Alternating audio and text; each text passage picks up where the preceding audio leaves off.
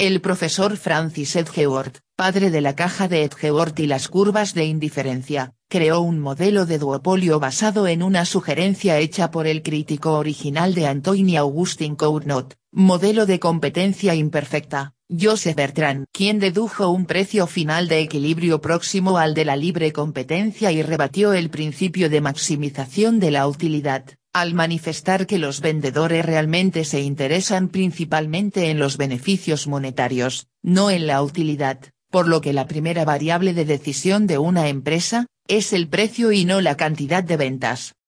Precisamente, Edgeworth transformó el supuesto original de Cournot, respecto a los supuestos, conjeturales, de las variaciones de los precios, las empresas determinan sus precios, bajo la idea de que el rival mantendrá los suyos fijos. Estas empresas son más ingenuas, que las seguidoras del modelo de Cournot, cuyas conjeturas son al menos confirmadas en el equilibrio. Las empresas en el modelo de Edgeworth ni siquiera tienen esa pequeña satisfacción, porque el equilibrio nunca se alcanza.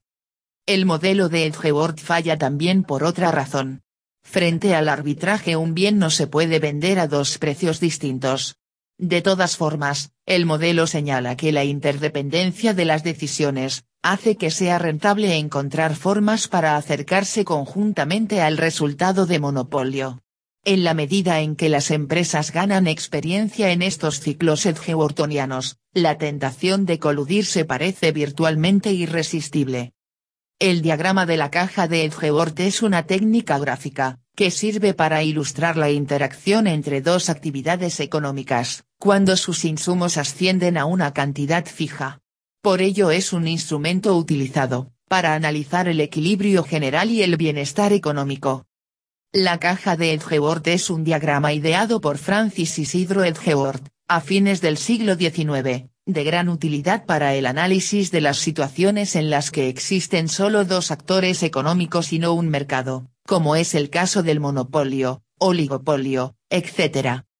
La caja se construye utilizando las curvas de indiferencia de dos individuos con respecto a dos bienes, las del individuo A, se dibujan partiendo del punto de referencia normal en los diagramas, sudoeste, mientras que las del individuo B, se originan en el extremo opuesto, nordeste, las cantidades del bien 1 y 2, se sitúan en las ordenadas y las abscisas, respectivamente. Las sucesivas líneas I, A y B son las diversas curvas de indiferencia para cada uno de los individuos considerados.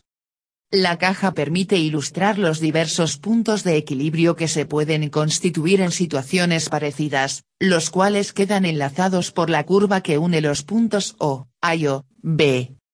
Cuando este diagrama se utiliza para estudiar problemas de producción, los bienes considerados pasan a ser entonces, factores productivos y, las series de curvas I, A y B representan a las isocuantas, como situaciones en que las combinaciones de los dos factores, permiten producir la misma cantidad de un bien.